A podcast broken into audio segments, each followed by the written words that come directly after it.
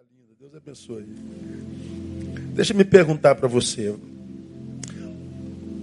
Você se considera uma pessoa do bem ou uma pessoa do mal?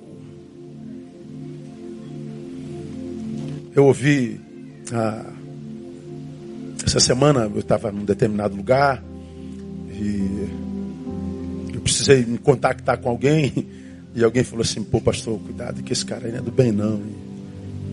Falei, como assim? Não, esse cara é do mal. Aí foi de onde veio esse, esse negócio aqui ah, que eu já pensei com vocês lá atrás.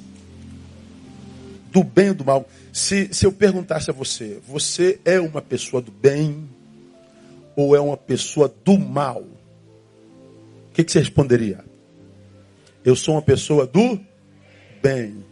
Você é uma pessoa boa ou é uma pessoa má? Eu sou uma pessoa boa. Então, já que você respondeu, eu faria uma outra pergunta. Já que você respondeu sim, sim, eu sou uma pessoa do bem, eu sou uma pessoa boa. Por que, que você se acha uma pessoa boa ou do bem? Porque o quê? Nós obedecemos a Deus, está dizendo aqui. Quantos anos você tem? Seis anos. Trouxe minha bala hoje, não? Trouxe? Ele traz bala para mim todo domingo, irmão. Esse garoto vai para o céu. Hein? Trouxe, não trouxe? Então depois tu vem aqui me dar a bala e o beijo. Que eu dou bala também para a molecada toda. Ele falou, não, pastor, tua missão me dá, agora quem vai dar sou eu. Garoto, esse garoto tem futuro, rapaz. Pode contar aí. Então por que, que você se considera uma pessoa boa? Por causa do que você faz ao outro? Ou por causa do que você faz a si mesmo?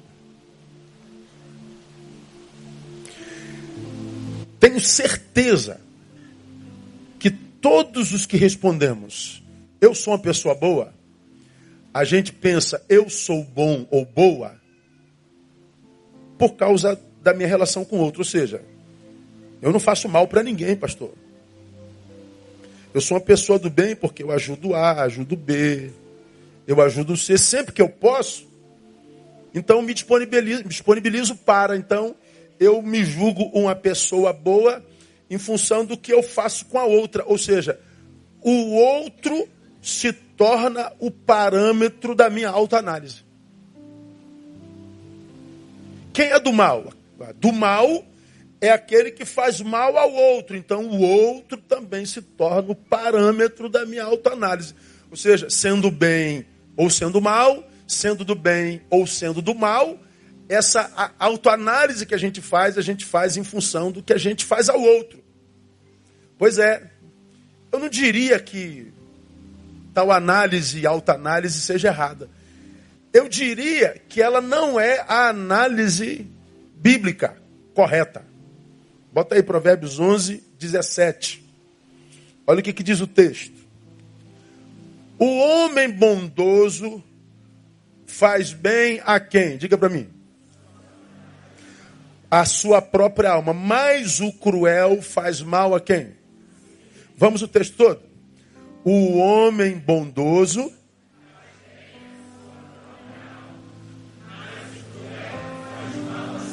Vocês estão com fome já? Não, não, né? Então vamos mais uma vez sem fome. Vamos lá. Isso.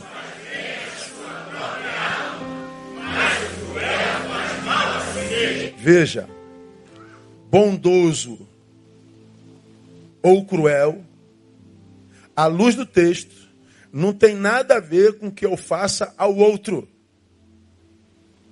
Bondoso ou cruel, o do bem ou do mal, a luz da palavra tem a ver com o que ele faz a quem? A si mesmo. Então, quando eu digo assim, eu sou uma pessoa do bem, por que, Neil? Porque eu ajudo um monte de gente. Nada a ver para Deus.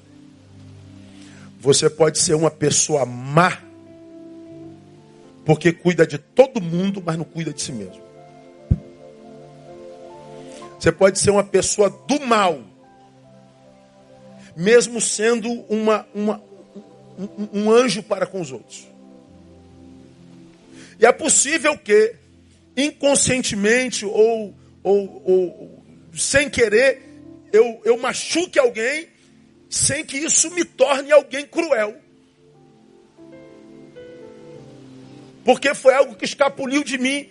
Mas Deus veio do céu e vê como eu tenho tentado me resguardar do mal, como eu tenho cuidado bem da minha alma, como eu tenho me alimentado nas fontes corretas, como eu tenho é, tentado manter o meu, meu senso de valores saudáveis.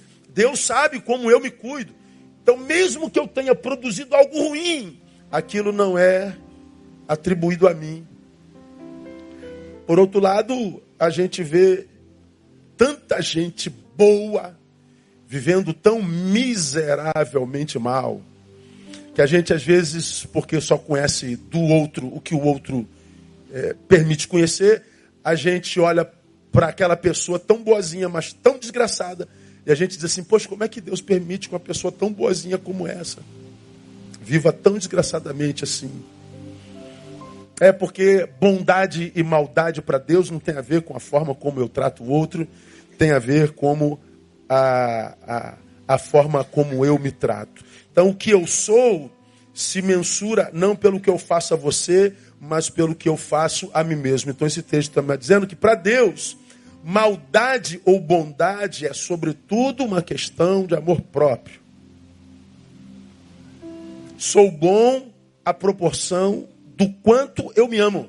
Sou mal à proporção da ausência desse amor. Quando eu me maltrato, quando eu desconfiguro o projeto do eterno para mim, quando eu me, me, me, me permito ir além das minhas forças, quando a Bíblia diz que tudo quanto tiver à mão faz conforme as tuas forças. Então Deus, é, muitas vezes, é, olha do céu para mim de uma forma diferente como eu me vejo. Eu posso me olhar no espelho e dizer, meu Deus, eu estou me matando para ajudar. E, e, e Deus não está vendo meu esforço. Deus está vendo. Mas o que ele vê é você se matando. Dá para entender isso? Eu estou me matando para ajudar. É. Ele está vendo você se matando.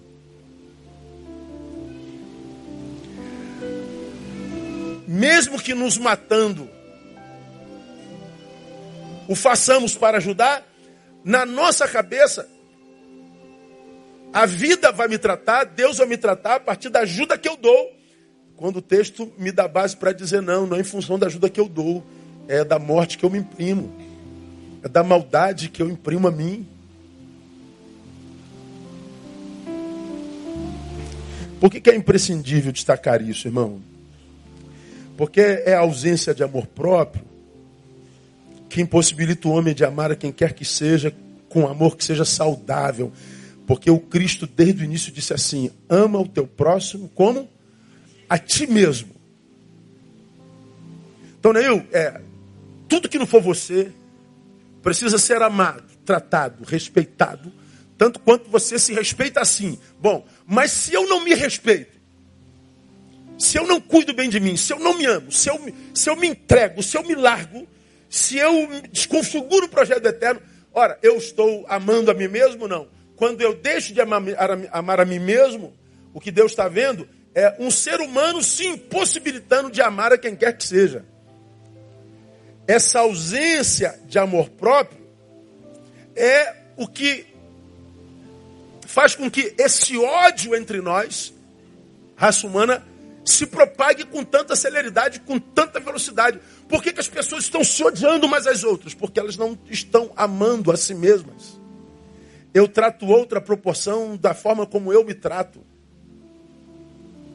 Ora, a, nesses dias que a minha sogra esteve internada no, no, em Laranjeiras, lugar ruim de chegar a não é o lugar que é ruim, é a gente que mora mal, entendeu? Ah, mas louvado seja Deus. Aí tinha que ir para Laranjeiras todo dia. Então a gente ia de metrô. A gente ia para Barra, pegava o, o, o, deixava o carro ali na Barra, pegava o metrô e ia para Laranjeira. E aí, uma dessas vezes, é, a gente está descendo ali o, metrô e a gente, muita gente lá, né? Aí um garoto, um, um grupo de garotos, é, no caminho lá na frente deu um, um bico numa lixeira. Aí jogou a lixeira lá embaixo e ri.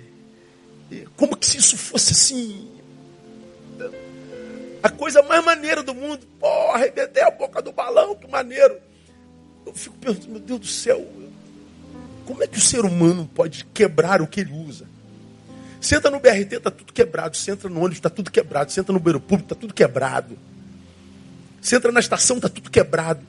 E você diz assim, meu Deus, mas quem usa isso sou eu. Se eu quebro o banco, quem fica em pé sou eu. Se eu quebro o vaso, quem está ferrado sou eu. Se eu quebro o transporte, quem está ferrado sou eu. Mas então por que, que vocês quebram? Falta de amor próprio. Estou em avião para lá e para cá. Aeroporto costuma ser um pouquinho mais educado, um pouquinho. Mas às vezes tu vai no banheiro, tá aquele vaso todo mijado, irmão. Que ódio que me dá, rapaz. Aí eu falo, meu Deus do céu, como é que um ser humano não tem cuidado de levantar a tampa? É falta de amor próprio. Porque ele não gostaria de chegar e encontrar tampa daquele jeito. Como ele já usou, está indo embora, dane-se quem vem atrás. Ou seja, eu não tenho conexão afetiva com ninguém nesse mundo eu vivo para mim mesmo, que se dane todo mundo. Pois é, a ausência de amor próprio é que me impede de me preocupar com quem quer que seja além de mim. Então, quando você que é do bem e é bom, porque não faz mal a ninguém, mas se trata mal de alguma forma, vamos falar de algumas formas, principalmente para mim as mais preponderantes hoje, você é, está deixando de praticar o mais importante de todos os amores, que é o amor próprio. E se não há amor por mim, nunca haverá em mim amor por ti. E essa impossibilidade é a maior de todas as maldades. Porque só quem se cuida, só quem está equilibrado, só quem está bem, só quem chegou lá, é, tem prazer em ver pessoas chegando também. A gente se torna um facilitador da vida alheia. A gente celebra vitórias que não são só as nossas. E tudo isso depende do que? Do bendito do amor próprio.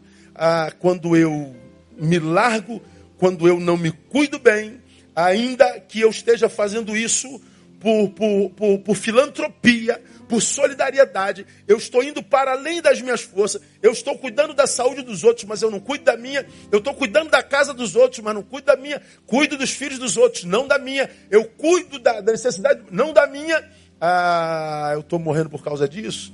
O que Deus vê é alguém que está cometendo um suicídio processual e não ser solidário, bondoso e generoso. E como um suicida ele te tratará. Daí a frustração mais uma vez com o eterno. Como que Deus não abençoa? O que você está fazendo consigo, irmão? Onde é que você enfiou o seu coração? Onde é que você.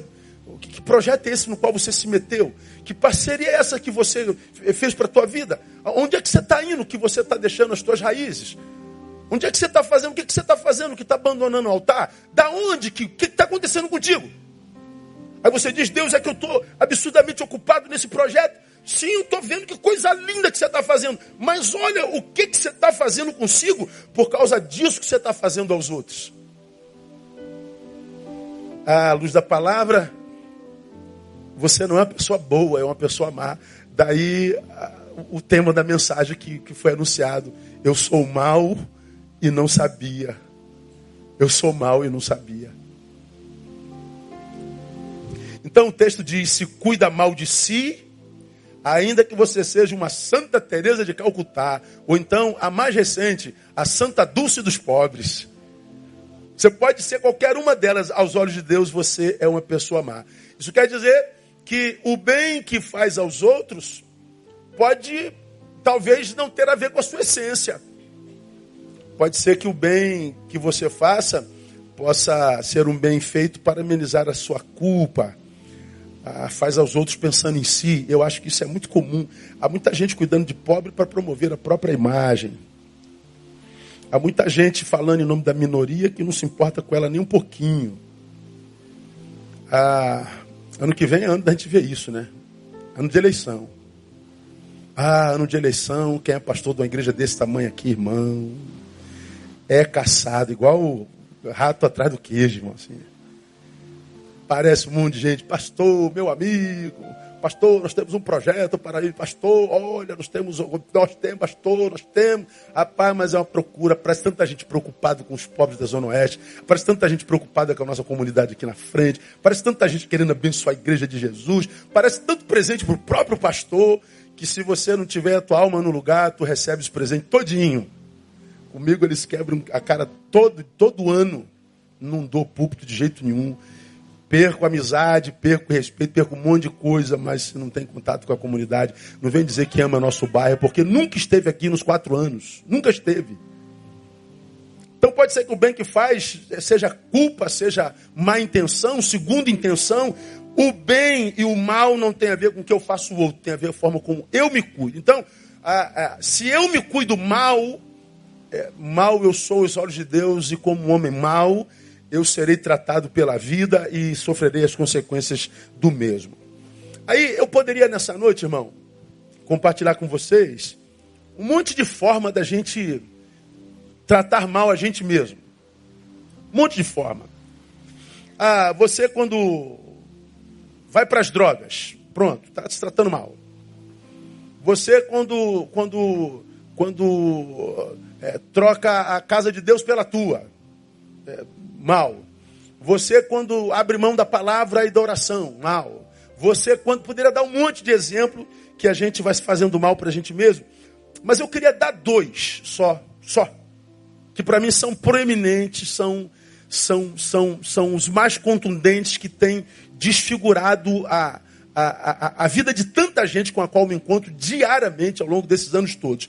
Como é, irmão, que, que a gente cuida mal de nós mesmos? O que é cuidar mal de nós mesmos? Como é que nós fazemos isso em grande escala? Primeiro, a gente faz isso quando a gente troca Deus por nós no lugar de honra da nossa vida. Vou repetir. Neil, quando é que você faz mal para si mesmo? Quando você, Neil, troca, ah, ah, troca Deus por você no lugar de honra da sua própria vida. Ou seja, é quando a, a, a Deus olha para mim, quando o universo olha para mim e olha para dentro do meu coração e vê que no trono do meu coração quem está sentado não é Deus, sou eu. É o meu ego. É quando eu tiro Deus do lugar primeiro. É quando eu tiro o reino do lugar primeiro. É quando eu tiro a vontade de Deus do lugar primeiro.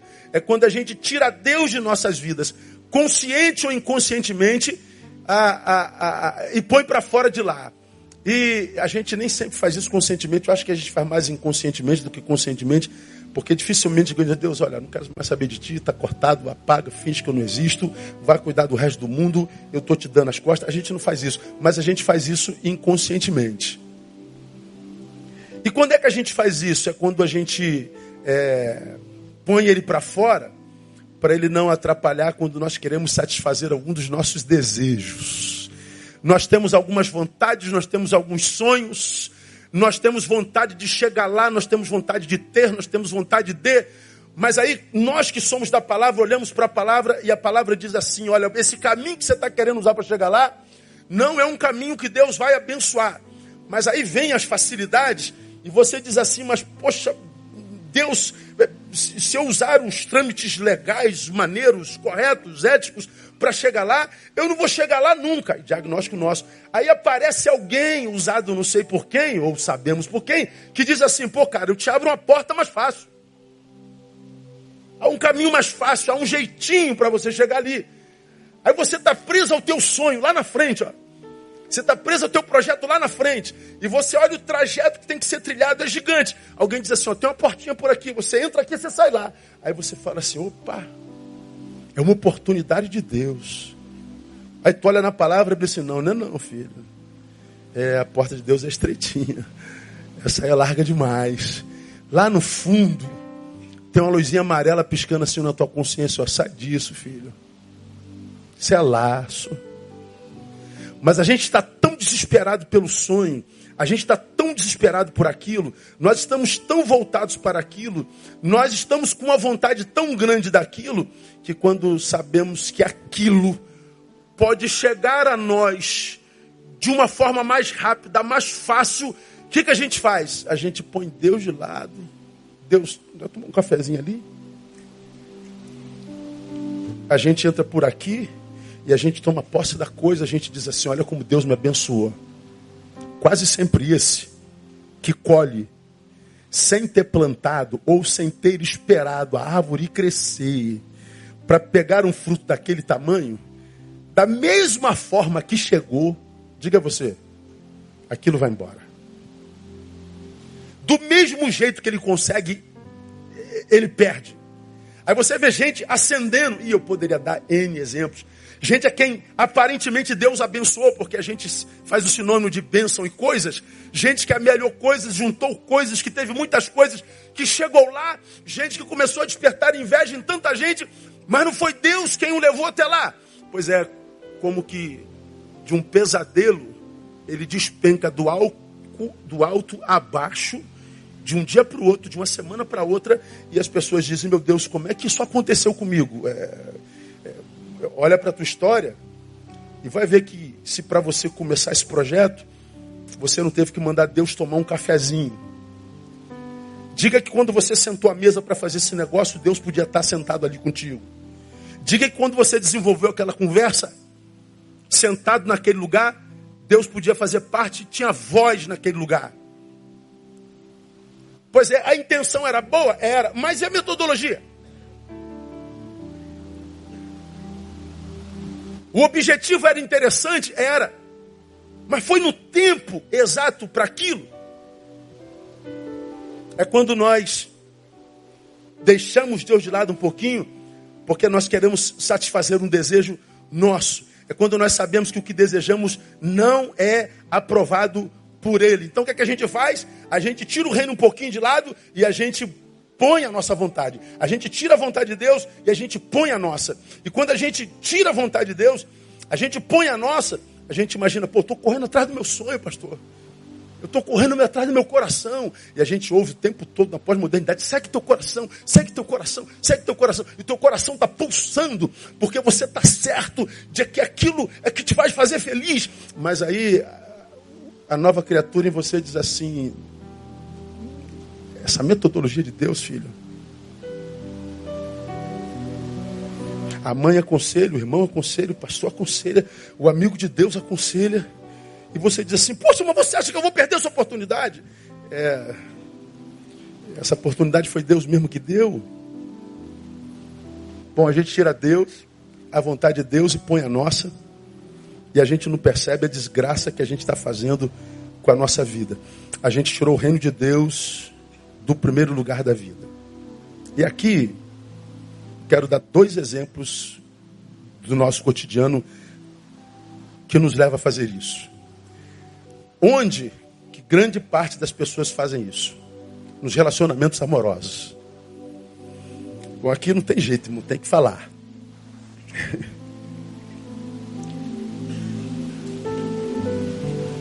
Se você me perguntasse assim, pastor, faça um. Faça uma lista de todos os problemas que o senhor, nesses anos todos, já atendeu em gabinete. Se o senhor pudesse tirar o central, qual é o, o, o que mais tem desconfigurado a vida das pessoas? Relacionamentos amorosos. Relacionamentos amorosos. Poderia citar um monte, mas o, o, o nevrálgico, assim, ó, o, o top dos tops. Relacionamento amoroso. Relacionamento homem-mulher. É, é quando o amor ou a ideia dele está no ar. E por que, que eu entendo que esse assunto ele pode desconfigurar a vida de alguém? Ele é tão tão proeminente em nós, porque ele é uma questão edêmica, como a gente tem falado aqui. Lá no Éden, Deus disse que não era bom que o homem esteja só. Bom, quem fez esse diagnóstico foi Deus. Ele nos fez e disse assim: Olha, eu estou te criando com um programa. É um programa do relacionamento. Você já, já, já vem de fábrica com esse aplicativo do relacionamento. Então, sozinho não vai ser legal para você. Então, quando nós é, nascemos, nós já nascemos com essa, com essa necessidade relacional. Nós nascemos com essa antipatia com a solidão. Nós nascemos com essa necessidade do outro. Então não é uma questão só de vontade, é uma questão de natureza. Vontade tem a ver com vontade de comer um peixe. Aí você vai lá e come um peixe. Mas hoje eu não quero comer peixe. Não. Relacionamento não tem a ver com vontade, tem a ver com necessidade.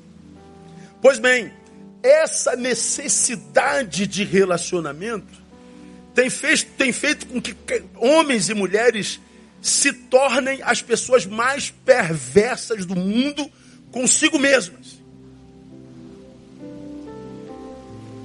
Acontece quando o amor humano sobrepuja o amor de Deus na vida do, do sujeito.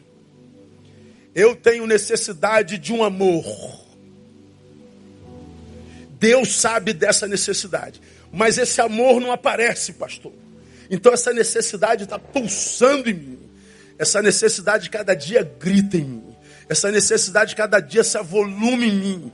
Pastor, eu estou entrando em pânico, em desespero. Pois é.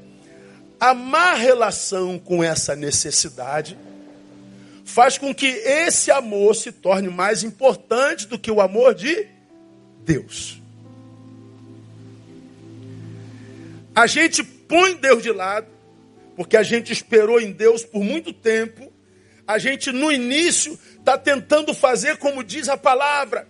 A gente está tentando fazer em santidade. A gente está tentando achar na comunidade da fé o parceiro e a parceira. A gente está tentando achar o homem de Deus, a mulher de Deus. Mas cadê o homem de Deus e a mulher de Deus que não aparecem? Aí o que, que acontece com quem está sozinho?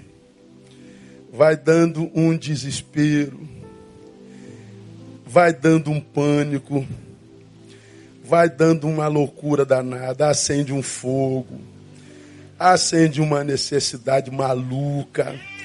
Olha aí. a pessoa vai ficando irracional, a pessoa vai desenvolvendo a unção da lagartixa, vai subindo a parede, a razão vai ficando de lado, aí você começa a entrar em litígio com Deus. Estou procurando uma coisa aqui que não estava no meu script, mas que seria legal para te mostrar. A pessoa vai perdendo tudo que um dia teve, o desespero vai bater tendo e a gente diz: Deus, eu não vou esperar mais, eu vou cair de cabeça. Pois é. Quando você cai de cabeça, você está jogando com a sorte, você já aprendeu que quem joga com a sorte, diga para mim, se encontra quase sempre com, com azar.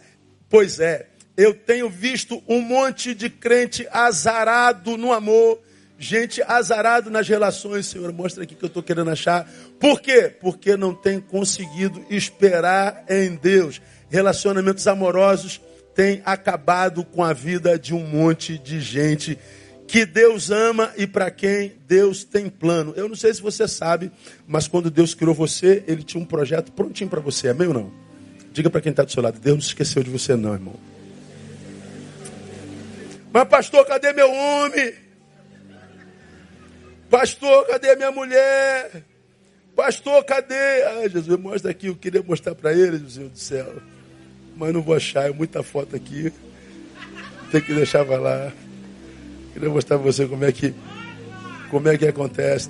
Tá esperando o teu também, Júlia?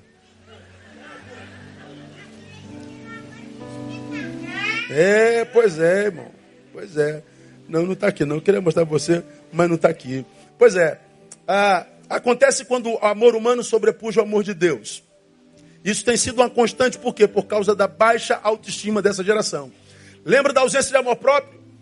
Eu entrei nisso porque me faltou amor próprio. Aí nós vemos pessoas que, cuja necessidade de natureza eclode nela e ela não consegue mais esperar em paz.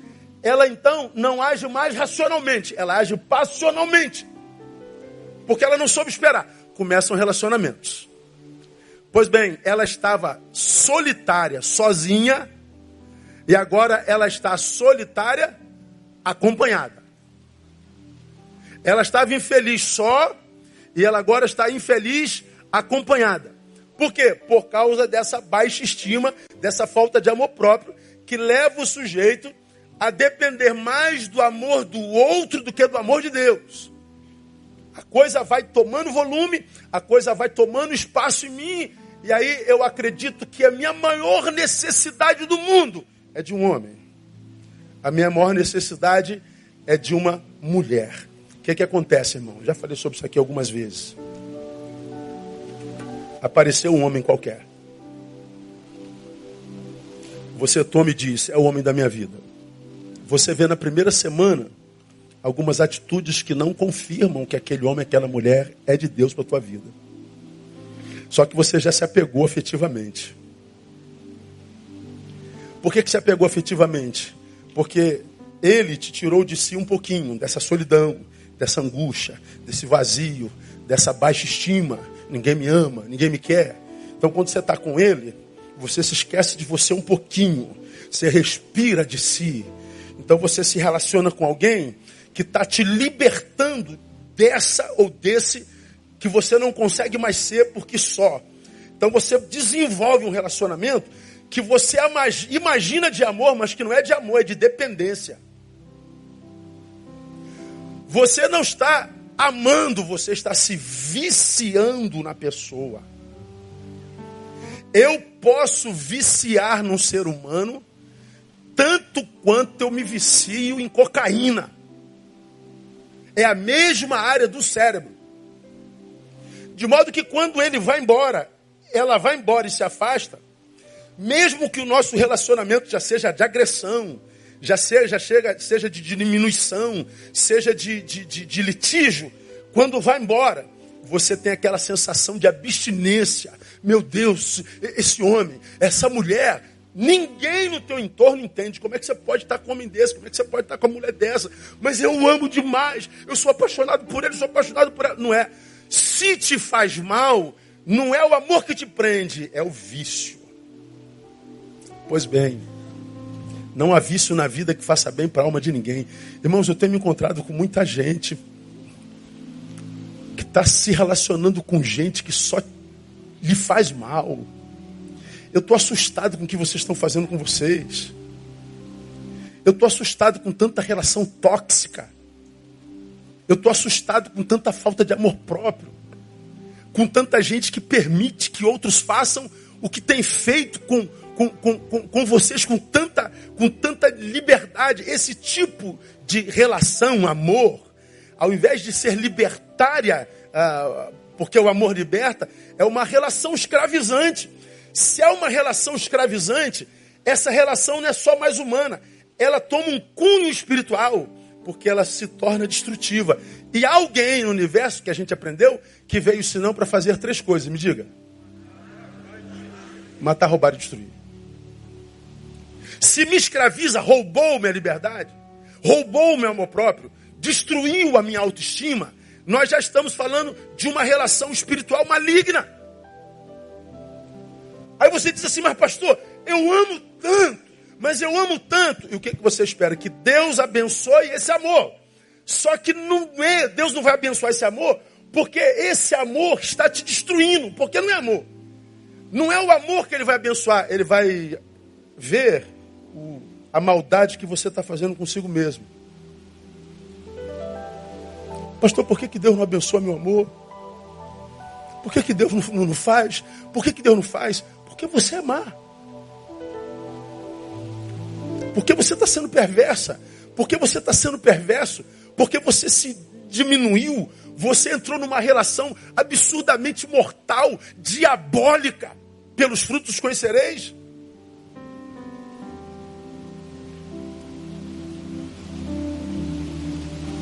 Por que, que essa relação escravizante faz mal, irmão? Porque ela contraria uma outra área da nossa natureza. Põe aí Gálatas 5.1, por favor, painel.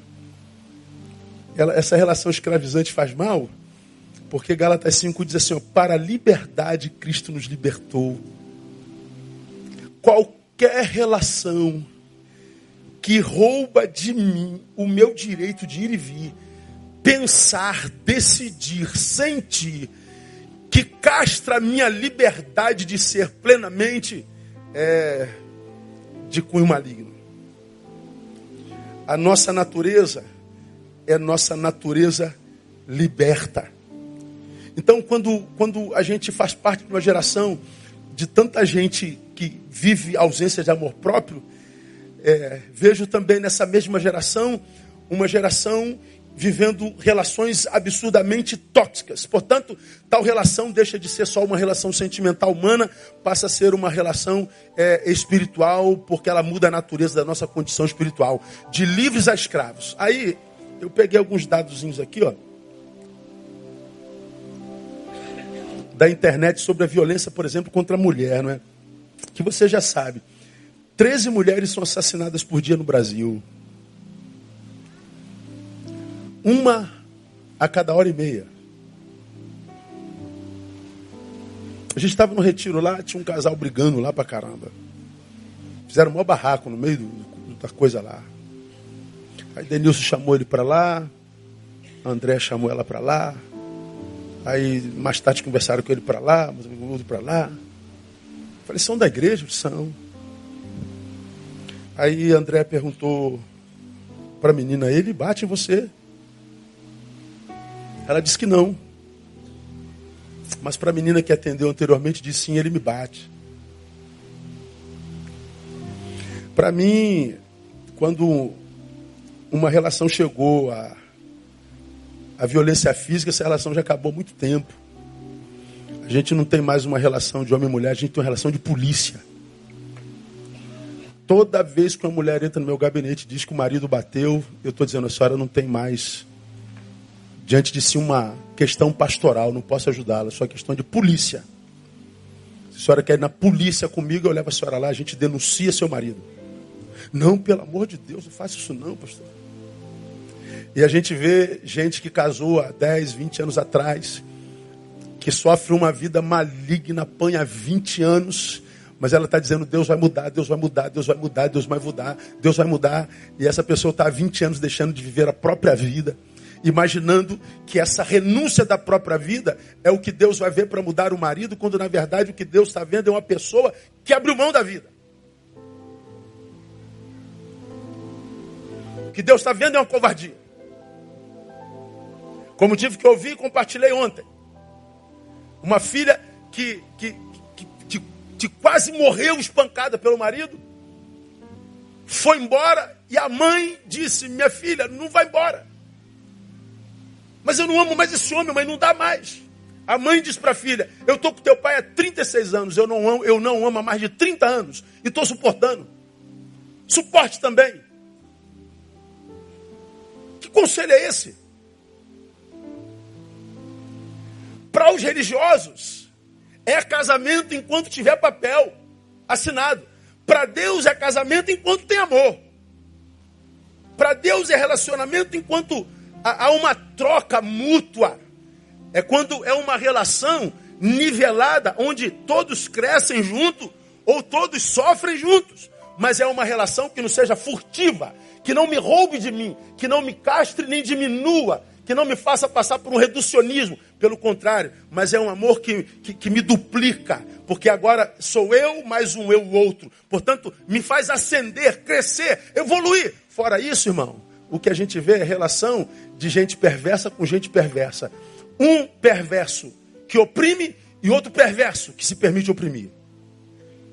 Entenda como você quiser essa palavra.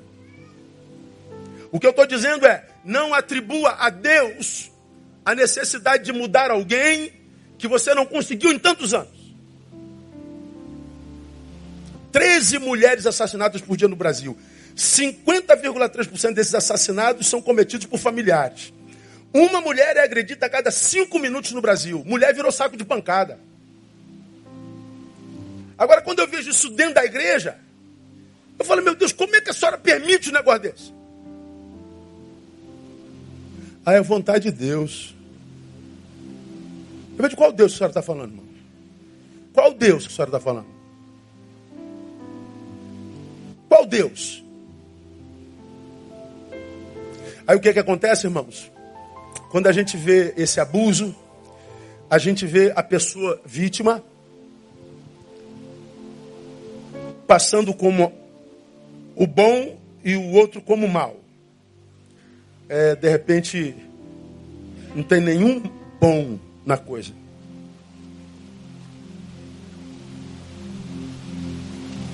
Um produz a maldade, o outro se permite maldizer.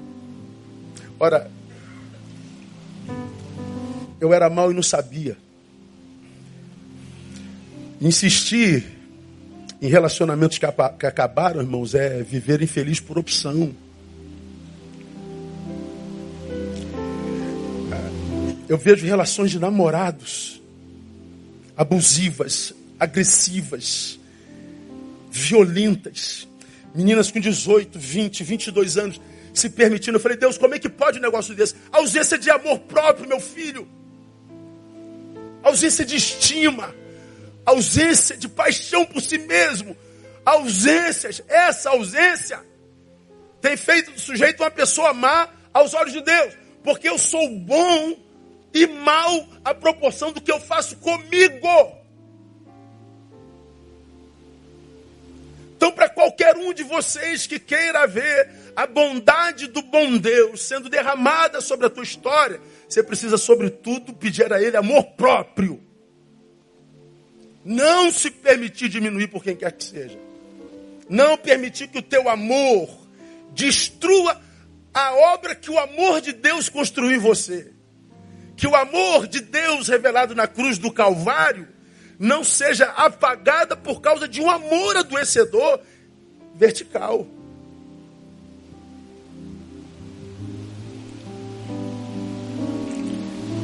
Ah, nós crescemos num, num tempo em que muitos adágios se tornaram muito comum entre nós, e um dos mais conhecidos é esse: antes só, diga Antes só do que mal acompanhado.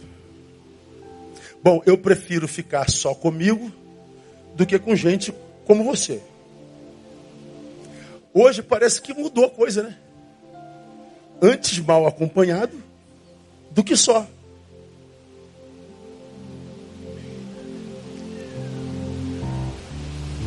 Eu me relaciono com qualquer um, desde que eu não fique sozinho comigo mesmo. Pastor, eu não aguento solidão. Aí você vê o tempo inteiro gente linda, gente a quem Deus talhou com a mão. Meninos e meninas lindos, com a alma dourada, com o coração cheio de solidariedade. Começam relacionamentos, daqui a pouco o sorriso some do, do, do rosto, o brilho some dos olhos. Amores que vão sendo arquétipos e símbolos de divórcio com todos os outros amores, como eu falo no retiro de casais. Eu, eu, eu, eu me relacionei com esse sujeito aqui, mas para me relacionar com esse sujeito, eu tive que, por causa desse amor, abrir mão do amor da minha mãe, do amor do meu pai, dos meus irmãos, amor dos meus amigos. Eu abri mão do amor do, da minha vocação, eu abri mão de todos os amores que, que me construíram antes dele ou dela. Quando ele chegou, por causa dele eu tive que me afastar de todos os outros amores. Aí você não percebe que o amor que chegou não te enriqueceu, te empobreceu absurdamente, porque você teve que se divorciar com todos os outros amores. Só porque você está tá, tá doente, está sendo maldosa ou maldoso consigo, você só vai perceber isso lá na frente, quando esse ser no qual você se viciou te destruiu completamente. E depois diz: Deus, onde é que tu estavas? No mesmo lugar, irmão. Então, minha irmã, meu irmão, guarda no teu coração.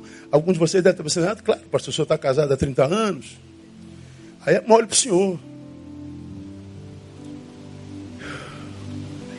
Mas deixa eu dizer para você, em nome de Jesus: o mesmo Deus que disse que não é bom que o homem esteja só, é o mesmo Deus que criou aquele que vai te ajudar a matar tal solidão.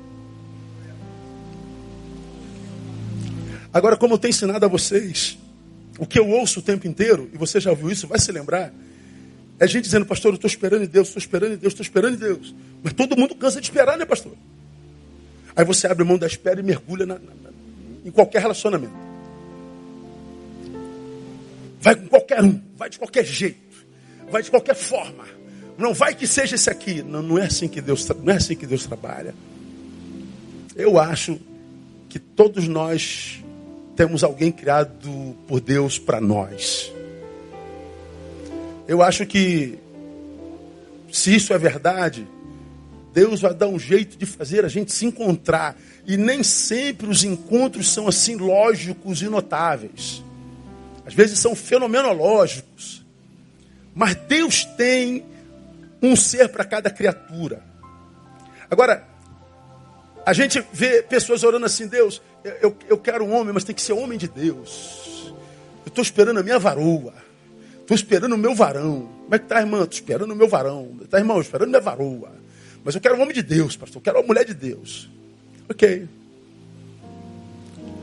Você é um homem de Deus. Glória a Deus. Glória a Deus. Glória a Deus. Está prestando atenção no sermão, irmão. E você aí atrás está dormindo, mané. Deus, eu quero um homem de Deus. Você é uma mulher de Deus. Eu quero uma mulher de Deus. Você é homem de Deus. Vamos imaginar que. Olha o Wilson aqui. Deus, eu quero uma mulher de Deus. Okay. Apareceu a mulher de Deus. Por que é de Deus? Deus daria a ela um homem como eu? Eu quero que Deus me dê como presente, não é? É. Agora, eu seria um presente para ela. Você, do jeito que está, do jeito que é, seria um presente para alguém ou uma maldição, irmão? A proporção da forma como você se trata, como você se ama, a proporção da forma como você analisa a sua autoestima, o seu amor próprio. Se Deus pega você como você está e diz assim, minha serva, aqui está um homem de Deus para você, você seria mesmo um presente para alguém hoje? Seja honesto. Se de repente você disser, não, pastor, eu acho que eu posso melhorar muito. Eu preciso trabalhar minha estima primeiro. Porque, pastor, eu estou tão necessitado de alguém, eu sinto tanta falta de alguém, eu, eu preciso tanto ser amado, eu tenho tanta carência, que eu, eu, eu acho que eu estou descontrolado, descontrolada, porque eu estou lançando sobre alguém a, obrigação de me fazer feliz. E não existe alguém que possa te fazer feliz se você é infeliz. Você precisa se tornar feliz primeiro consigo, para que quando você estiver bem consigo, Deus possa pegar você bem e dar para alguém de bem. Agora, quando você atribui a outrem a necessidade, lança sobre ele a sua, a sua necessidade, você está lançando sobre alguém um fardo que ele não pode carregar. Então, quando você acha essa pessoa, você fica pegajosa, pegajoso, vira controlador, você sufoca, você tira a paz, você tira a liberdade, você não deixa respirar, andar, você vira controladora. O que, que acontece? Nasceu para liberdade. Sim, eu até gosto dessa mulher, até gosto desse cara, mas ele está pegajoso, ele não me deixa respirar, ele está me sufocando. Acontece assim ou não acontece, irmão? Por que que acontece? Porque você está lançando sobre ele a obrigação de lhe fazer feliz. Você não posso perder você, eu não posso perder você. Pois é, acaba perdendo. Porque para qualquer um, irmão, que sonha em ter uma relação boa na vida, você primeiro precisa se ajustar consigo mesmo. O casamento só dá certo para quem não precisa de casamento para ser feliz. Vou repetir. O casamento só dá certo para quem não precisa de casamento para ser feliz. Repita comigo: o casamento só dá certo para quem não precisa de casamento para ser feliz. Então por que está casando? Eu estou casando porque eu sou feliz e não para ser feliz. Eu estou casando porque eu vou dividir minha felicidade. Eu estou casando porque eu vi nele felicidade, nós vamos duplicar a nossa felicidade. Eu estou casando porque eu sou um desgraçado, pastor. Então esse homem vai me fazer, essa mulher vai me fazer, coitado desse homem que te acha.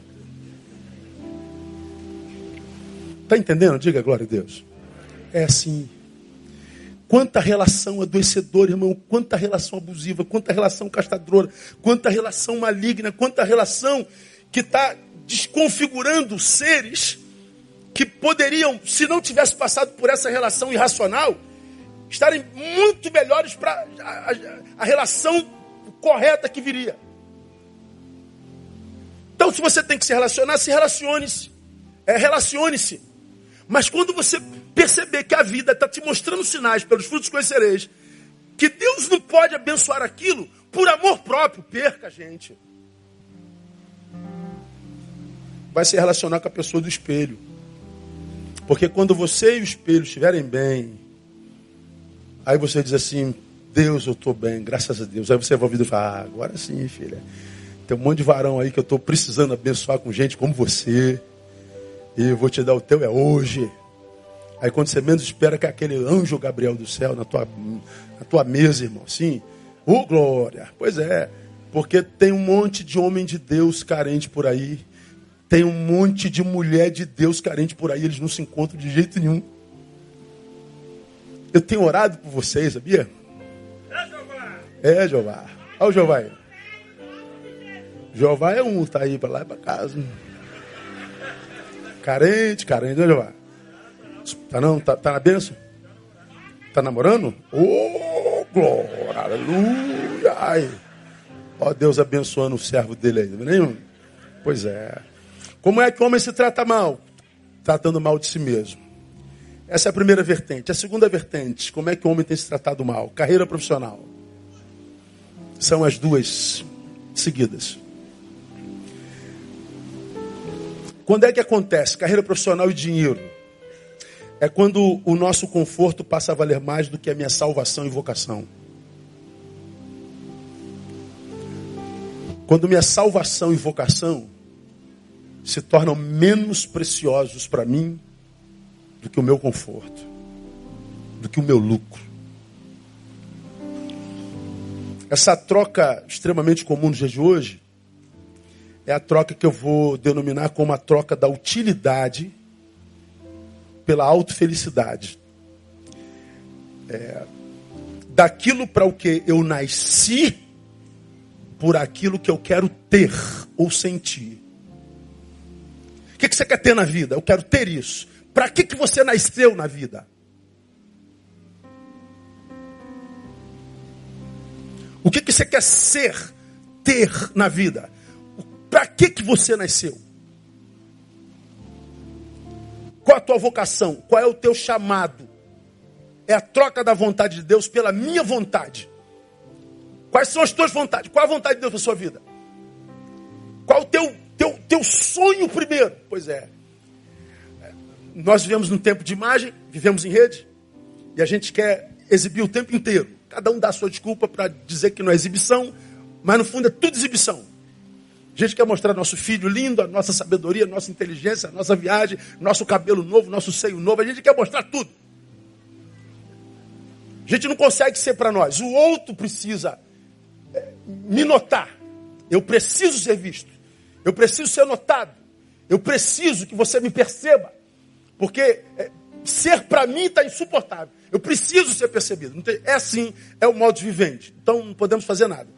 Só que é, essa troca da, da, da, da, da autofelicidade, ou seja, ser para o outro em detrimento da utilidade, ou seja, ser o que eu quero ser em você e ser aquilo para o que eu nasci, está acabando com a vida de um monte de gente. Aí a gente vê o quê? Gente que abriu mão do altar, da vocação e da salvação para estudar. Estudar, estudar, estudar, estudar, estudar, estudar. Estudar é um bom negócio ou não? Perfeitamente. Fala para quem está ao teu lado. Estuda um pouquinho mais, tá, irmão? Sem estudar a gente não chega a lugar nenhum. Mas olha o que, que eu estou vendo. Eu tenho visto um monte de gente de Deus estudando, estudando, estudando, estudando, que eu aplaudo e incentivo desde sempre, mas para fazer isso está abrindo mão da vocação, do altar e da salvação que, que acontece? Olha o que está acontecendo. Estou aqui há 27 anos. Tenho visto gente crescer, evoluir, chegar num lugar onde sempre sonhou. E quando chegou lá, descobriu que está mais infeliz do que quando lá não estava. Gente que olha para trás e diz assim: ó, eu era feliz? Não sabia. Pastor, eu não sei o que está acontecendo comigo, não sei o que está acontecendo. É, mas como assim? Eu consegui comprar meu carro, eu consegui ter meu salário, eu consegui ter minha casa, eu consegui não sei o que, eu consegui não sei o que lá, consegui não sei o que. Eu realizei meu sonho. Tá. E para realizar o teu sonho, o que, que você perdeu? Alguns sacrificam marido, sacrificam esposa, sacrificam família, sacrificam vocação, sacrificam dom, sacrificam talento, sacrificam tudo para ter, para ascender, para possuir, para exibir, para fotografar. E conseguem tudo isso.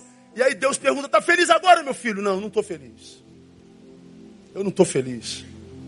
Eu não entendo minha felicidade, porque eu pensei que felicidade seria chegar exatamente nesse lugar onde eu estou. Só que agora você está onde sempre quis, mas não está onde Deus quis que você estivesse.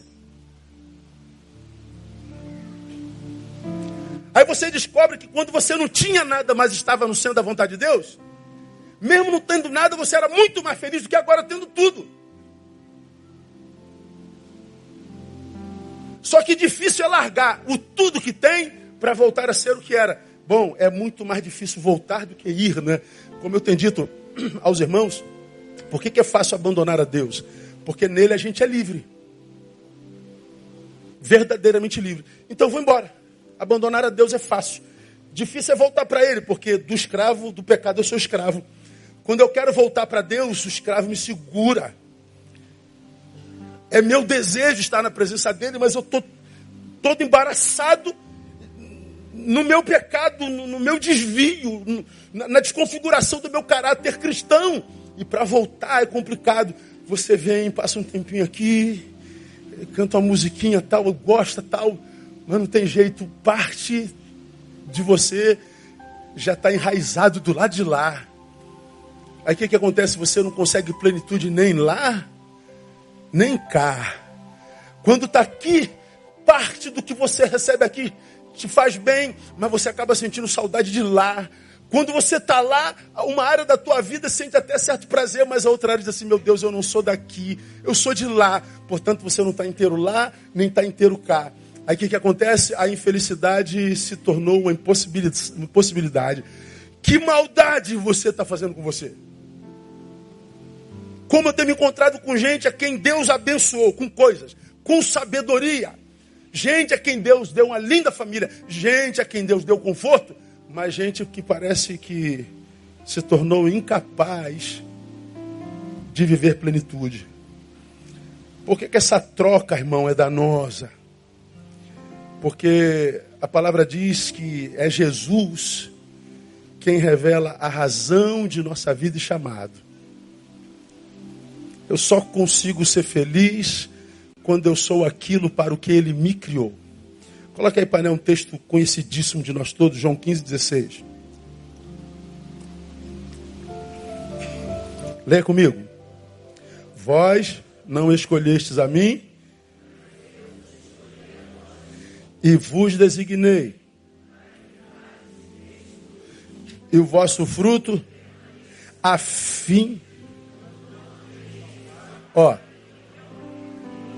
ele vou-lo conceda. Não tem texto mais saboroso na Bíblia do que esse. Primeiro ele está dizendo assim, ó, tudo que pedirdes ao Pai em meu nome, ele concede. Então ele está dizendo, ó, Neil, frustração zero comigo, viu? Terra, frustração zero com o céu. Quando? Quando eu entendo o meu chamado quando eu entendo aquilo para o que eu fui designado. E quando eu estou cumprindo o meu desígnio na terra. Esse texto, irmãos, revela que nós temos uma relação de amizade com o eterno. Vós nos escolhestes a mim, eu vos escolhi a vós. Ele está dizendo, eu e vocês, nós temos uma relação. Nós não somos estranhos. E mais, esse texto diz que a origem dessa relação é divina. Foi ele quem me escolheu, não eu a ele. Então a origem é o céu. Você não ama Deus porque quis amar a Deus, você ama Deus porque ele te amou primeiro. O teu amor por ele é uma resposta do amor dele a você. Por que, que outros não amam? Ora, ele não quis que amasse. Mas Deus lhe deu a graça de amá-lo. Ele está dizendo aqui, eu vos designei. Ele está dizendo, nós não estamos na vida sem rumo. Nós não estamos na vida sem lenço e sem documento. Eu fui designado, eu fui nomeado, eu fui eleito. Eu tenho um rumo. Qual é o teu rumo, Ney? É para que vá e frutos. Agora, que frutos são esses, irmão? É, vida útil. Vida que seja para além do meu desejo, da minha vontade. Vida que vai para além da futilidade, do ensimesmamento, do egoísmo, do exibicionismo, do estrelismo. Mas uma vida que justifique a própria existência. Uma vida que, se tirada daqui, vai sentir falta, vai fazer falta de fato, porque através dela muita gente é abençoada. Pessoas encontram sentido através da sua existência. Ou seja, a sua vida tem sentido. Nesse mundo perverso, exibicionista, hipócrita, todo mundo vivendo para si, todo mundo expondo a si mesmo, todo mundo mentindo a respeito de si mesmo, tentando buscar a autofelicidade, e o que busca é canseiro e enfado, bem antes dos 70 e 80 anos. Porque a Bíblia diz que canseiro e enfado seria depois de 70, 80 anos, né? Hoje, pessoas com 18 anos estão cansadas da vida, estão se matando. Pessoas com 12, pessoas com 35 se matando. Eu falo, meu Deus, como pode um negócio desse? E o seu designar? Eu não sei qual é o meu designo, pastor. A razão de nossa vida e chamado é para frutificar. Como você já aprendeu aqui, quer ser feliz? Seja útil. Não há felicidade na inutilidade. Então por que que quando eu, eu abro mão do altar, quando eu abro mão da vocação, quando eu abro mão da salvação para tentar ganhar, para ter, para ascender, para possuir, para realizar o meu sonho, é, tem acabado com a vida de tanta gente. Porque a gente sonha para ganhar dinheiro, a gente sonha para, a gente sonha para, mas a gente não sonha para a glória de Deus. A gente se auto-sabota. Por que, que essa troca é, é maldita? Porque o mesmo Jesus é quem revela que nós não somos autossuficientes em nada em nossa vida, muito menos para produzir autofelicidade. Ele está dizendo, Neil, você não é capaz de gerar em si felicidade suficiente para equilibrar a própria existência. Bota aí João 15, 5, painel, só para a gente lembrar. Leia comigo. Eu sou a videira, vós sois as varas. Quem permanece em mim e eu nele, leia, esse dá muito fruto. Por quê? Sem mim nada podeis fazer. Você acredita nisso aí, é meu não?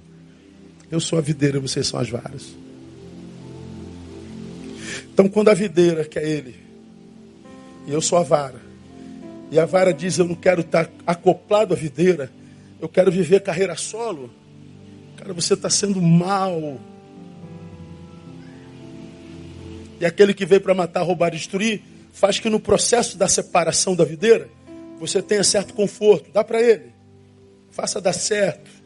Faça acender, faça crescer, de modo que ele tenha a sensação que a videira não vai fazer falta nenhuma. Deixe-o pensar que está dando certo e você está se distanciando da videira, dando certo, mesmo sem fazer o certo, mas está longe da videira. Daqui a pouco você tem tudo e o tudo não é suficiente para trazer plenitude. Foi mal consigo. Foi perverso consigo. Foi o diabo de si mesmo. Portanto, meu amado irmão, não troque a sua vocação por sua carreira profissional. Seja o melhor profissional que você puder ser. Seja o melhor médico, o melhor engenheiro, o melhor professor, o melhor pastor, o melhor biólogo, o melhor tudo. Mas faça tudo para a glória de Deus. Porque foi Ele quem te permitiu chegar onde você está. Glória a Deus, amado. Não permita que o que Ele te deu se afaste, te afaste dele que te deu isso. Não permita que a bênção se transforme em maldição na sua vida. Não faça essa maldade com você. Não permita que o seu trabalho apague o adorador que há em você. Não permita que o seu trabalho, que é uma bênção, roube de você o servo que habita aí dentro. Maldade. Não troque sua vocação pelo seu conforto, não troque o eterno pelo temporal. É, sobretudo porque nós somos eternos, né, irmão? Nós somos uma alma. Tornou-se alma vivente. Se eu sou uma alma que habita esse corpo, não há nada que eu dê esse corpo que satisfaça a minha alma. Só o eterno satisfaz o eterno. O temporal não satisfaz o eterno. Não troque o eterno pelo temporal. Seria maldade, perversidade. Aqui eu me lembro, irmãos, de uma, palavra que, que tem lá no dia da eleição de Matias, Atos capítulo 1, versículo 25. Judas trai e Matias é eleito apóstolo no lugar dele. Aí veio essa palavra na minha mente quando estava fazendo essa palavra que se refere a Judas assim, só. Elegeu Matias para tomar o lugar neste ministério e apostolado do qual Judas se desviou para, leia para mim, irmão, ir ao seu próprio lugar. Ele saiu do lugar de Deus para ele, para ir aonde? Ao seu próprio lugar. Eu estou indo viver a minha vida. Qual foi o final de Judas? Eu não estou falando que você vai se matar igual Judas. Deus te livre isso, me livre disso. Mas eu falo da referência que a palavra fala sobre alguém que foi vocacionado, que foi eleito, que foi chamado e que abriu mão disso para fazer o seu próprio caminho. O homem sem Deus não conhece o Deus e o caminho que é Jesus. Então ele está perdido inconscientemente. É ignorância. A Bíblia diz que Deus não leva em conta o tempo da ignorância. Mas nós fomos alcançados e abençoados pelo caminho. E nós conhecemos o caminho. E quando por alguma razão eu abandono o caminho para fazer o meu, eu estou sendo mal. Eu estou sendo maligno para comigo mesmo. Eu estou sendo perverso. Eu estou indo para o meu próprio lugar. Meu irmão, o seu lugar é no centro da vontade de Deus. O seu lugar é no lugar que Deus sonhou para você. O seu lugar é fazendo a vontade dEle. O seu lugar é colocando Ele como primeiro na tua vida. É, é, é, é, o lugar do reino, porque se você coloca o reino, todas as outras coisas te serão acrescentadas. Não abra mão do reino por causa das coisas, elas virão se você botar o reino no seu devido lugar. Aplauda ele aí, em nome de Jesus. Oh Jesus, obrigado por sua palavra. Vamos caminhar para o final. Quando é, pastor, que a gente é mal com a gente mesmo? Quando a gente troca a gente por Deus no lugar de honra da nossa vida. E como é que a gente troca Deus por nós no lugar de honra? Problemas amorosos, financeiros profissionais. Segundo e último, quando é que a gente é mal com a gente, pastor? Quando no exercício da vida espiritual, eu relego a plano nenhum as outras áreas de minha existência. Olha o que, eu estou falando para vocês. No primeiro diz, por causa das coisas materiais, eu abro mão da coisa espiritual. Maldade. Aqui eu estou dizendo, quando no exercício da vida espiritual, eu relego a plano nenhum as outras áreas da minha vida. É o oposto. Porque eu não sou perverso só quando eu abro mão da minha espiritualidade por causa de coisas. É quando eu abro mão de coisas por causa da minha espiritualidade. Eu explico.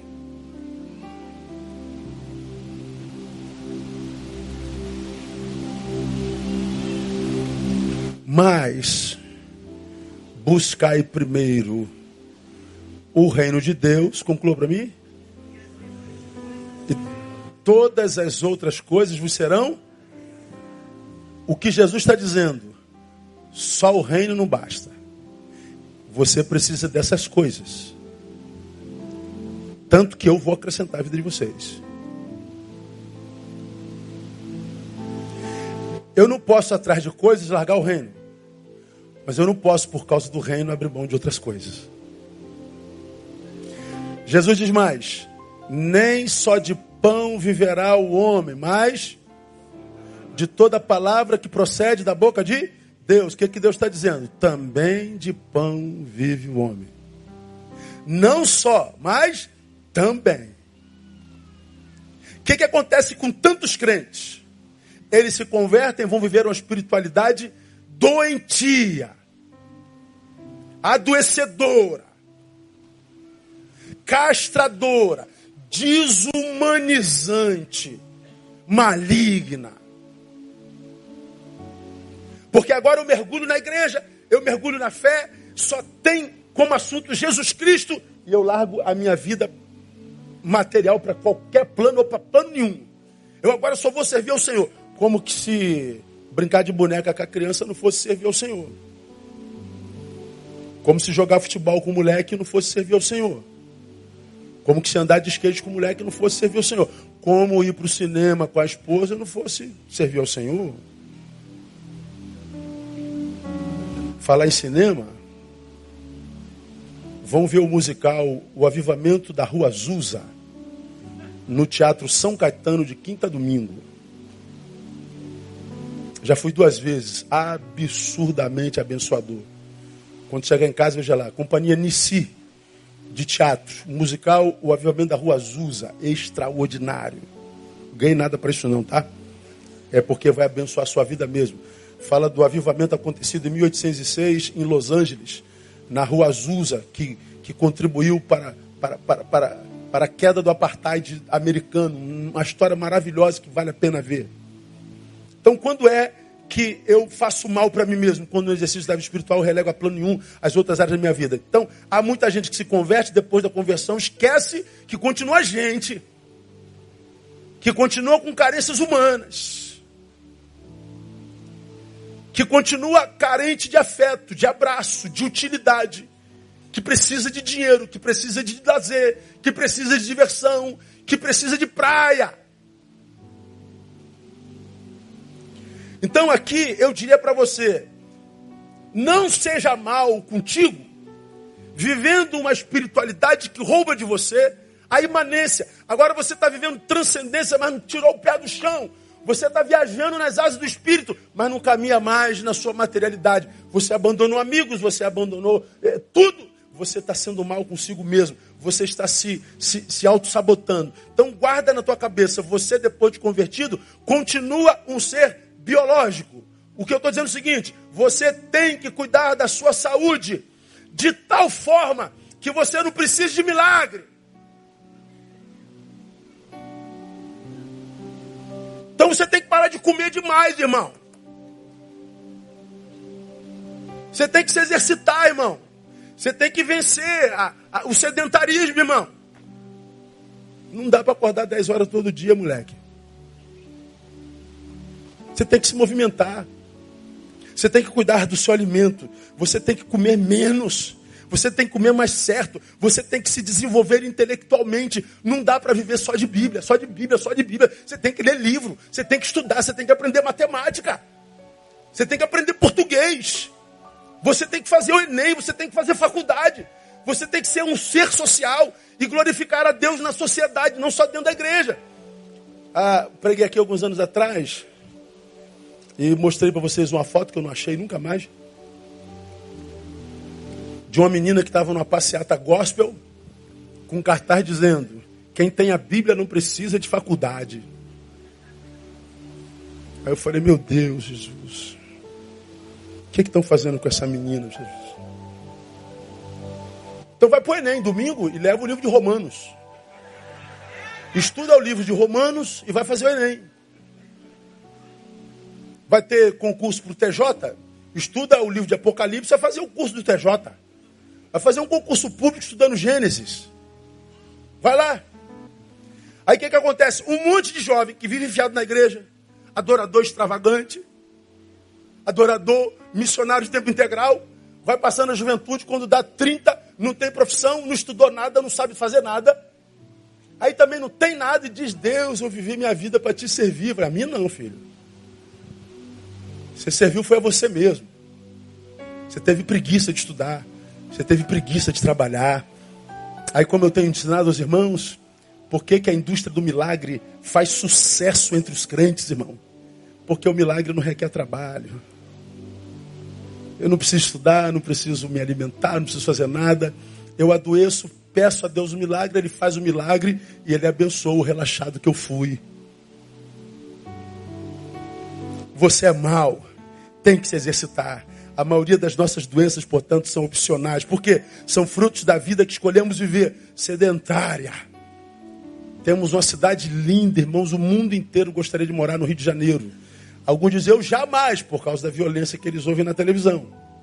Mas qualquer um, irmão, que bate do Pontal, vai até o Leme, ou então do Leme ao Pontal, ele vai dizer, não há nada igual, irmão. Sim. Não há nada igual. Que cidade linda é a nossa, é, não é, irmão? Que cidade linda. Você podia estar correndo ali sempre que pudesse. 71% dos cariocas não conhecem o Cristo Redentor. De cada dez aqui, sete nunca subiu o Cristo Redentor. Nunca glorificou o Senhor pela beleza daquela visão. Não se permite o belo. Não se permite o saber. Não se permite transcendência. Não se permite o intelecto exercitado. Gente que se, se retira para sua insignificância e não sabe por quê que a espiritualidade não gera plenitude, porque o reino não basta. Ele nos fez seres sociais. Isso quer dizer que você continua um ser social. Ou seja, precisa de amigos, irmão. Você precisa de cultura. Você precisa dialogar. Quantos de vocês, irmãos, se converteram? Primeira coisa que falaram, jogue toda a coleção do. Diz, um, diz uma banda Isaías. Dos Beatles fora. Aí você foi lá, pegou todos os discos do Beatle, queimou de estar amarrado Satanás desses discos se converteu, jogou os discos do Queen tudo no lixo. Não, não joga não, dá para mim nada, o que eu não quero para mim, eu não quero para você. Joga essa desgraça toda fora. Aí você cresceu espiritualmente, meu Deus, que besteira que eu fiz, meu Deus, que saudade daquilo lá. Porque você agora só ouve Damares, Damares, é Damares, é, é que falou aqui, irmão. Ó, tem nada a ver com isso, nem sei quem é Damares, viu, irmã? É que falou ali. Pois é. Aí você está só ouvindo gospel, gospel, gospel, gospel, batismo no ônibus, 500 graus. E, ai meu Deus do céu. Me afastei dos meus amigos todinho. O seu amigo que cresceu com você, trabalhador, homem de Deus, só não frequenta a tua igreja. E você abandonou porque ele é do mundo. E agora você está sendo carcomido pela solidão. Maldade com você maldade. Você continua um ser social. Você precisa de um hobby. Você precisa de divertimento. Você precisa de prazer. Propiciar prazer assim. Responda para si, irmão. O que, que te dá prazer? Ah, o meu prazer é adorar o Senhor Jesus. Tá, esquece Jesus. Ah, tirando Jesus, o que, que te dá prazer?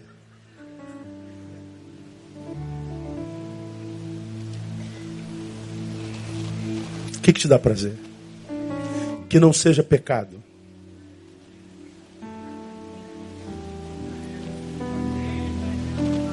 Ah, eu gosto de estar com a minha família. Tá, tira a família. Tira a família também.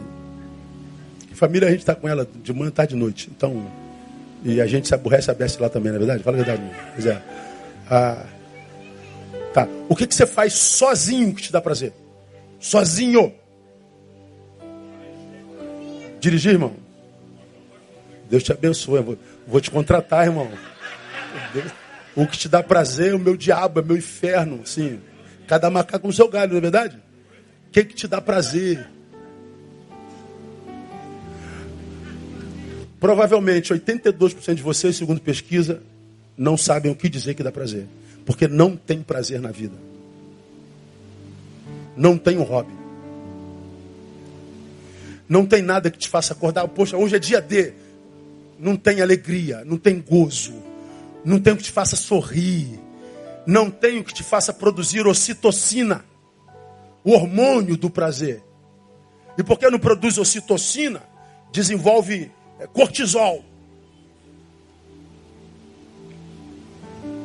Sou de Deus, aleluia. Ah, irmão, quando eu mergulho na palavra E o Espírito Santo começa a me mostrar o que está saindo dali. Falei, caramba, que coisa maneira, cara. Olha o que, que a palavra está dizendo para aqui. E eu estou aqui pregando. Irmão, é um prazer, mas é trabalho. Tem a ver com profissão. Esquece o pastor. Neil, o que, que te dá prazer? Neil, Neil. A Andréia. Não, tira a Andréia. Que também me dá dor de cabeça. Não é verdade, irmão? Tira Andréia. As minhas filhas, me dá dor de cabeça também. Neil, Neil, Neil, o que, que te dá prazer? O que, que te dá prazer, irmão? 82% de vocês não têm prazer na vida. Então pode se enfiar na igreja, orar, orar, orar, orar, orar. E vai ter esse gozo durante o tempo do culto, mas quando acaba o culto, acaba o gozo. Você volta para sua insignificância. Porque depois da conversão, o ser social morreu. O ser relacional morreu. O ser do encontro morreu. Maldade. A religião tem feito muito mal para os seres humanos e tem gerado os seres humanos absolutamente perversos consigo mesmo. Porque só negam a si a sua própria humanidade e não sabem porque Deus não abençoa. Se é um ser social, você continua a ser um ser familiar. É, precisa cuidar dos seus. E cuidar dos nossos não é só um prazer, é um dever. Aquele que não cuida dos seus, principalmente da sua casa, nega fé e é pior do que um incrédulo. Preguei sobre esse texto no culto da família e falei que incrédulo é aquele que só nega a si transcendência.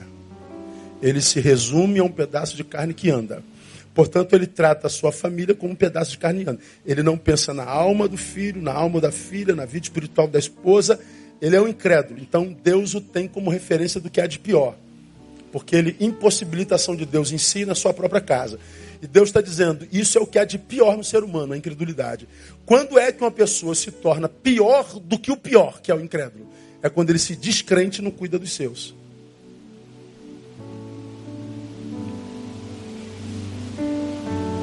Então, quando eu não cuido daqueles para quem eu volto, você já aprendeu que felicidade é um caminho de retorno. Não tem a ver com o lugar onde eu vá, nem com o que eu faça lá. Tem a ver com o lugar para o qual eu volto e quem me espera lá. Se eu não cuido daquele lugar para o qual eu volto, eu estou sendo mal comigo mesmo.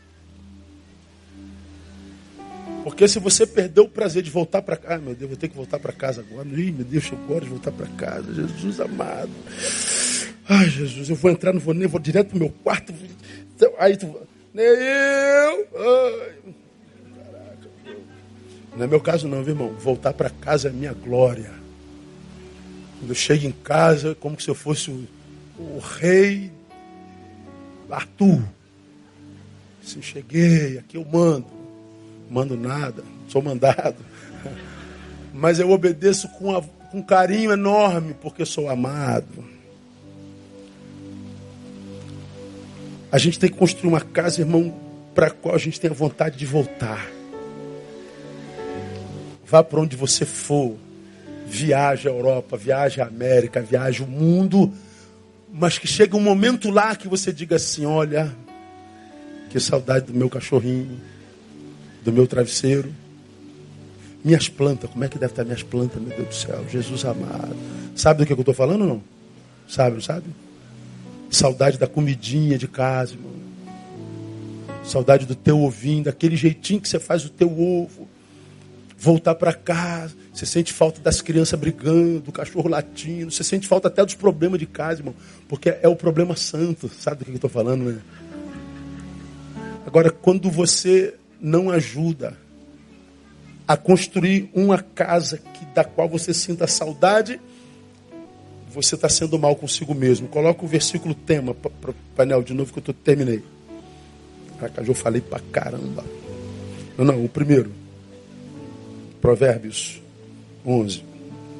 Leia comigo mais uma vez. O homem bondoso faz bem à sua própria alma, mas o cruel faz mal a si mesmo. Sou mal nas minhas relações, na minha vida profissional. Portanto, quando eu tiro Deus e me coloco no lugar dele, no lugar de honra, e sou mal quando vivo uma espiritualidade que me sonega ser humanidade. ser gente, como qualquer gente, só que agora para a glória de Deus. Com os meus amigos, com os meus irmãos, com o meu hobby, um ser social, um ser que cuida do templo do Espírito Santo, um ser que lê, um ser que gosta de cultura, um ser que faz tudo sem culpa, porque tudo que faz faz para a glória de Deus. Então, eu, eu vivo uma espiritualidade saudável, vivo uma ser humanidade saudável. Eu não tendo nem para o lado e nem tendo para o outro. Deus me deu a graça de viver uma vida equilibrada e é na estrada do meio, do equilíbrio, que a gente desenvolve a bondade do bom Deus. E a minha oração, meu irmão, é que Deus te faça um homem de bem de verdade, uma mulher do bem boa, um homem do bem bom, para que todo bem de Deus não sejam retidos sobre a sua vida, pelo contrário, que chova sobre você como uma torrencial temporal da graça de Deus. Aplauda ele e vamos embora para casa. Aleluia. ficar em pé, irmãos. Oh, aleluia. Oh, glória. Domingo, domingo que vem de manhã tem ceia. Sábado tem encontro de homens. Eu vou pregar no sábado. Ah, tem um monte de coisa essa semana. Leia lá no seu boletim digital. Tá Vamos orar, irmãos. Pai, muito obrigado por essa advertência de hoje. Hoje nós nos sentimos como um pai puxando a nossa orelha. Foi exatamente o que eu senti, Deus. Um Deus me botando sentado na cadeira, dizendo: O que, que você está fazendo com você, Neil? Quem te ensinou a ser assim desse jeito? Tão ruim, tão perverso? É como se Deus estivesse dizendo: Faz isso contigo, não, filho. Há um trono no teu coração e esse trono é meu, filho. Não senta nesse trono, não. Me dá o trono do teu coração de novo. Deixa eu reger a tua vida. Deixa eu te levar ao teu amor. Deixa eu administrar os teus negócios. Deixa eu administrar a tua vida para que a minha vontade seja mais importante do que a tua vontade para você. Libera esse trono do teu coração para o Senhor dos Senhores. Filho, quando eu te salvei, eu não te desumanizei, pelo contrário, eu acendi a tua humanidade. Você continua sendo filho, pai, amigo, cidadão. Tu continua sendo um ser social. Só que tudo que você faz agora, filho, não é mais para exibição, é para a glória do meu nome. Então seja amigo para a glória do meu nome. Seja um atleta para a glória do meu nome, coma para a glória do meu nome, divirta-se para a glória do meu nome, mas seja gente, para que outras gentes, olhando como você é gente, tenham desejo de ser gente como você, na minha presença. Então viva no caminho do meio, filho. Não seja esse religioso viciado em culto, em reunião, em campanha.